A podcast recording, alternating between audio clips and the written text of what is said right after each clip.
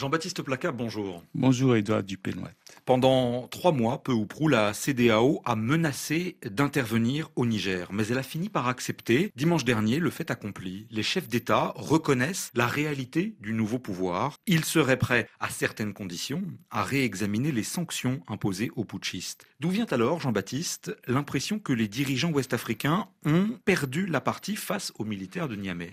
Cette impression découle du fait qu'ils ont effectivement perdu la partie et comme pour sauver un peu la face tout en abandonnant leur intransigeance, ils en sont presque à quémander quelques concessions de la part des dirigeants actuels du Niger. De fait, ils ne sont plus maîtres du jeu s'ils l'ont jamais été. En échange d'une levée des sanctions et de la reconnaissance du coup d'État, ils ne demandent plus que la libération du président Mohamed Bazoum et une transition pas trop longue. Nul doute que le pouvoir en place à Niamey fera mine de traîner des pieds et de marchander quelque peu. Mais pour ce pouvoir, cette offre équivaudrait à une petite victoire. Pour ce qui est de la brièveté de la transition, il ne coûte rien aux putschistes de l'annoncer, quitte à prendre ensuite leur temps et y rester deux ou trois fois plus longtemps sans que quelque organisation que ce soit ne se risque à les en déloger surtout pas la CEDAO virtuellement finie qui peine tant à faire valoir son autorité. La CEDAO est finie. Est-ce qu'elle risque sérieusement de disparaître? Elle pourrait, puisque les signes d'une décadence inéluctable sont là que des dirigeants peu enclins à toute remise en cause pourraient feindre d'ignorer encore un certain temps. Mais les États membres de la CEDAO ont perdu l'essentiel des valeurs qui faisaient leur force. Dans le bois des dérives boutistes,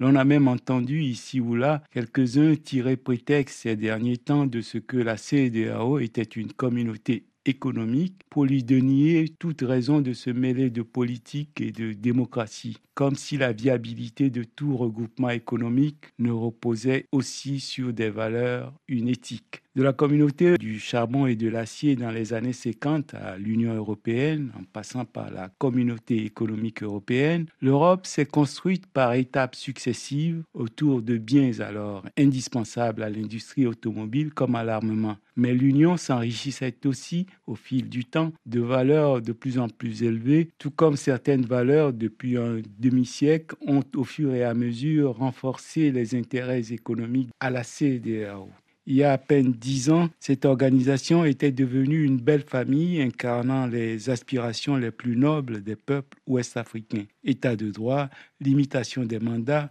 élections libres et transparentes. Ce bel édifice a subitement commencé à se fissurer lorsque certains chefs d'État ont estimé devoir considérer ces valeurs communes comme autant d'options facultatives. Oui, mais Jean-Baptiste, il y a eu une standing ovation la semaine dernière à Abuja, toujours standing ovation pour Georges Weah parce qu'il a reconnu sa défaite à l'élection présidentielle. Est-ce que ce n'est pas là une preuve que ces valeurs dont vous parlez demeurent? Oui, sauf qu'il est vain d'acclamer le vaincu qui s'en va avec élégance quand on manque de courage pour conspuer le battu qui s'incruste envers et contre le choix des électeurs. La fragilité de la CEDAO découle de la cohabitation en son sein de nations scrupuleusement respectueuses de la Constitution avec d'autres dans lesquelles on défigure et viole sans cesse la loi fondamentale. Elles ont peu à faire ensemble et les reculs incessants de ces dernières années ont engendré une telle disparité entre ces peuples que leurs dirigeants ne se valent pas d'un État à l'autre. Voilà pourquoi la CEDAO doit impérativement se réinventer. Les récents regroupements entre dirigeants qui se sentiraient des affinités ont au moins le mérite d'une certaine sincérité, quel que soit le jugement que l'on peut porter par ailleurs sur les valeurs dont se revendiquent les uns et les autres.